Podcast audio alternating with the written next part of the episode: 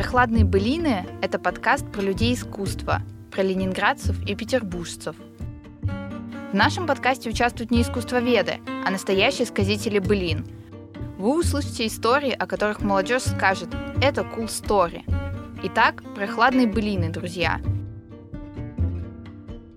Леонид Витальевич, честно говоря, мы не любим ходить неподготовленными к интервью, но подготовиться к нему было очень сложно из-за практически полного отсутствия информации. Но, наверное, все-таки тем интереснее получится наш подкаст. Давайте начнем. Э, предлагаем разделить э, нашу беседу на две логические части, о вас и о вашем отце.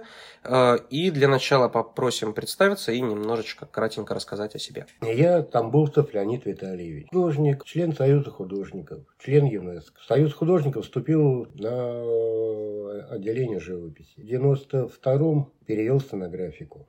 Вот с тех пор занимаюсь графикой. В основном акварель, гуашь, Спасибо большое.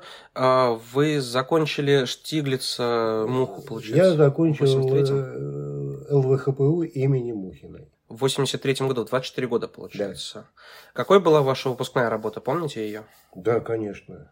Моя выпускная работа была мебель для зимнего сада угу. гостиницы архитекторов которая планировалась на Васильевском острове, бывший дом купца Аладова. А что в итоге стало с гостиницей? То есть не... Она, к сожалению, так и не была построена. Диплом защитился на 5 с отличием.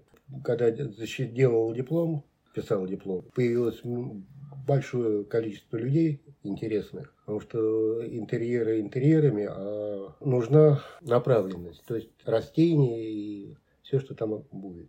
Угу. Поэтому со многими очень интересными людьми познакомился в Бине. Это ботанический институт. Угу. В результате с ними потом 4 года ездил на Чукотку. О, как это были экспедиции, э, которые финансировались государством? Да, или... да, да, это еще было до перестройки. Угу. Поэтому устраивался на работу работягой и вот э, вместе с ними ездил. А много человек ездило? Трое. Трое. Начальник, лаборантка и я. Справедливый вопрос. То есть уже вроде как закончили.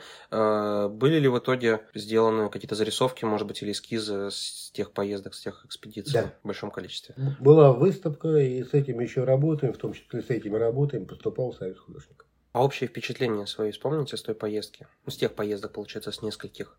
То есть это больше люди или это природа? Что, что поразило больше всего в те годы именно там, до перестройки? Когда идешь по земле и чувствуешь, что на этом, по, этому, по этой дороге, на этом месте никто еще не был. Вот это это Земли проходит. Наверное, да. Это, это ощущение, которого ищут многие люди, которые путешествуют. Нам удалось найти несколько ваших работ э, в интернете. К сожалению, как я и говорил, информации очень мало. Э, несколько масляных работ разных периодов э, с кошками. Акварель с фонтанки мы увидели в 90-м, наверное, в 90-м году она была сделана. Но этого явно недостаточно, чтобы делать хоть какие-то выводы о предпочтениях художника. Собственно, вот какие же они ваши предпочтения сейчас или, может может быть, 5-10 лет назад, какие они были? Меняется ли что-то? Меняется видение. То есть я иду от сложного к простому, стараюсь идти. По возможности упрощая. Потому что э, сейчас очень много на себя взяло фотограф... взяла на себя фотография, и живопись повторять фотографию я считаю нецелесообразно. Справедливо. А, соответственно, с натуры часто удается рисовать? То есть, на я пленеры... в, основном, в основном я делаю пейзажи натурные. То есть на пленеры выбираетесь? Да. А потом, если что, уже в мастерской пере... начинаю перерабатывать. Угу. А какие виды предпочитаете? То есть на пленерах куда ехать? Это город или это все-таки куда-то область? Я люблю очень город. Город все-таки, город наш. Именно наш город, Петербург. Да. Я здесь родился. Это мой город. Наверное, так могут сказать многие петербургские художники. Причем понятно, что у них свое видение, но этот город, он действительно притягивает, притягивает искусство, и он, наверное, ему благоволит. Когда мы только зашли, здесь э, играла, наверное, это был джаз все-таки. Да, я люблю джаз, люблю блюз. Джаз и блюз, а он помогает в творчестве, то есть во время да. совмещаете это все. Да. А есть любимые, может быть, исполнители, или это и это винил, или это все-таки что-то на уже. К сожалению, это все в записи. Все в записи. Да. Э, вспомните самое яркое впечатление, одно из самых ярких впечатлений, так как мы прохладные былины, мы говорим об историях, поэтому вопрос такой. Э, яркое впечатление или яркую поездку? Про Чукотку уже сказали, а были какие-то еще интересные, которые действительно оставили, может быть, какие-то вспышки в вашей памяти? Путешествие на байдарке от Оленегорска до Кеми. Это, соответственно, у нас Мурманская область. Да. Для тех, кто не знает из наших, слушателей, это Лавозерские тундры, это э, Лавозерье. Архангельская область. Да, Архангельская область, соответственно. Из Мурманска в Архангельскую. Просто раньше занимался охотой и колесил по а охоты на это, это перелетная или это загоны? Что было? Перелет, птица и одиночная охота. Одиночная. С подходом. То есть загоны все-таки загоны не интересовали? Э, я не люблю загоны. Угу. Это убийство. Ну, наверное, да. Когда 5, 5 лбов стоит на номерах. Ну, это иногда и 25 могут да, стоять. И 30-50 чудаков на них нагоняют. Ну, иногда зверь все-таки проходит. Зверю удается пройти. Ну, редко. Но бывает. В, моей, в, моем, моей, в моем опыте охотническом такое бывало. Вот, поэтому загонные охоты не люблю. С охотой закончил в 96-м. В 96-м году. Почему так? Время... Пострелил лосика, в глаза посмотрел, а. внутри все перевернулось. Понятно. То есть это именно такая история случилась. То есть подранок был? Видимо, подранок был? Нет. Нет? Нет. Сразу, да? Я на лоте ходил, на медведя ходил, угу. на кабана ходил. И предпочитал в основном ходил один. Ну, как один, с собакой. Вот с тех пор, пор очень люблю Фокс. Фоксы – это же собака норная. на норная, на барсуков в том числе. Э, леса, барсук, енот. Леса, барсук, енот. Он Фоксик. Это моя первая девочка. А сейчас есть? К сожалению, нет. Нет, не хватает времени. Я один. Студия, в которой мы сейчас находимся, она довольно просторная, кстати, с большими панорамными окнами. Она досталась по наследству или как-то вы получили ее? Может быть, это с ХА или еще откуда-то? У отца была маленькая мастерская, у меня была маленькая мастерская. Вот из-за этого мне еще пришлось перевестись на секцию графики в том числе. Вот на двоих мы получили эту мастерскую. А, то есть это еще при жизни отца? Это да, было да. получено на двоих? В 93 году. Я знаю, что у некоторых художников на самом деле порой возникают спорные ситуации с мастерскими.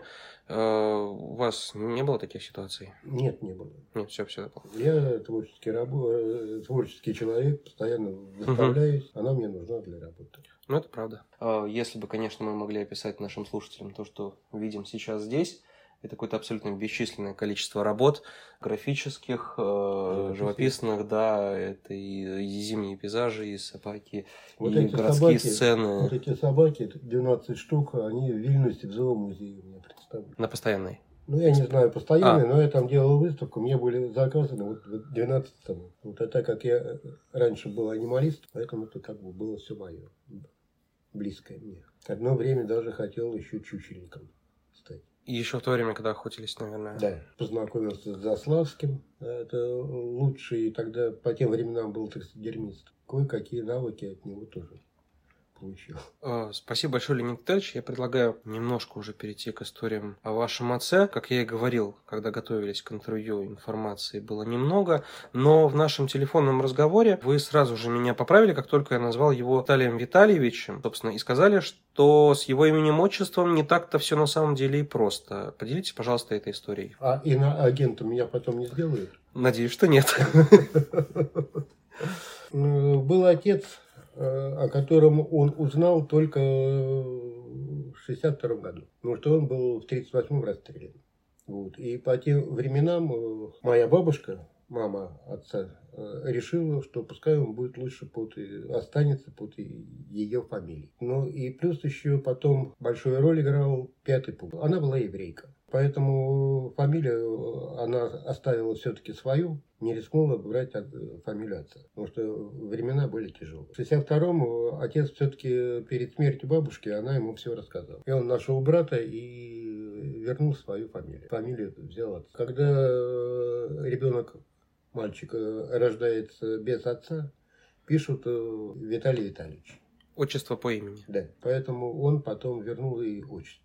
То есть э, история на самом деле такая малоизвестная, судя по тому, что вот информация в интернете, она качует из сайта в сайт, она абсолютно однотипная, однородная, и везде он называется Виталий Витальевич, но э, в действительности он Виталий Владимирович, поэтому так мы и ну, а дальше его просто уже называть. как бы по привычке его и называли Виталий Витальевич. Он не бежался? Нет. То есть он свыкся уже с обоими именами, да. привык, но все-таки для, для себя решил. Да. Дед работал в Кронштадте был врачом. Работал вот в Александровском форту. занимался чумой.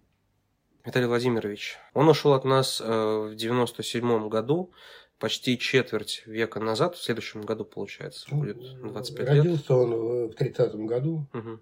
6 ноября. И вот сейчас выставка в Выборге, посвященная практически вот 90-летию. Она 9 ноября откроется. Да, В Выборгском замке, да, насколько в я Выборгском замке 9 в 3 часа дня. Насколько я знаю, сейчас он находится на реставрации, то есть там какое-то помещение, которое еще не... На реставрации там, а, Башня там частичная реставрация, зал хороший выставочный, Мгм. так что проблем не было. Спасибо, значит, приглашаем наших слушателей. Оффлайн вы сможете увидеть... э, Выставка выборгские будет работы? про- до где-то 4-5 декабря. Получается, в течение практически месяца, Да. если вы посетите Выборг, вы сможете увидеть оффлайн работы, которую мы показывали вам недавно в онлайне. Какие у вас самые сильные воспоминания об отце? Расскажите о нем, о человеческом, наверное, для начала, может быть, о характере, о привычках, ну и, может быть, какие-то особенные истории, если вспомните. Он был моим учителем, одним из лучших. Благодаря ему я стал художником. Он был требовательным учителем? Да. В чем выражалось? То есть он показывал пример или он направлял? Я Как? Он как был моим было? учителем, я всегда с ним ходил. Всегда видел, что он делал, Мгм. и старался делать так же, как он. Ну, учитывая на самом деле... Был практически у него как получил. бы оруженосцем. Это хорошее сравнение. Он был очень добрым, очень отзывчивым. Любил и любил поэзию. Был творческим человеком. Писал стихи. Надо полагать, Блока и Ахматову у него есть цикл, насколько мы знаем, Да. гравюр. Он это тоже любил. основные его ра- работы. Это э, цикл большой работ, посвященный блоку. И именно блоку, блоковским местам, которые связаны с Петербургом, Ленинградом, Мгм.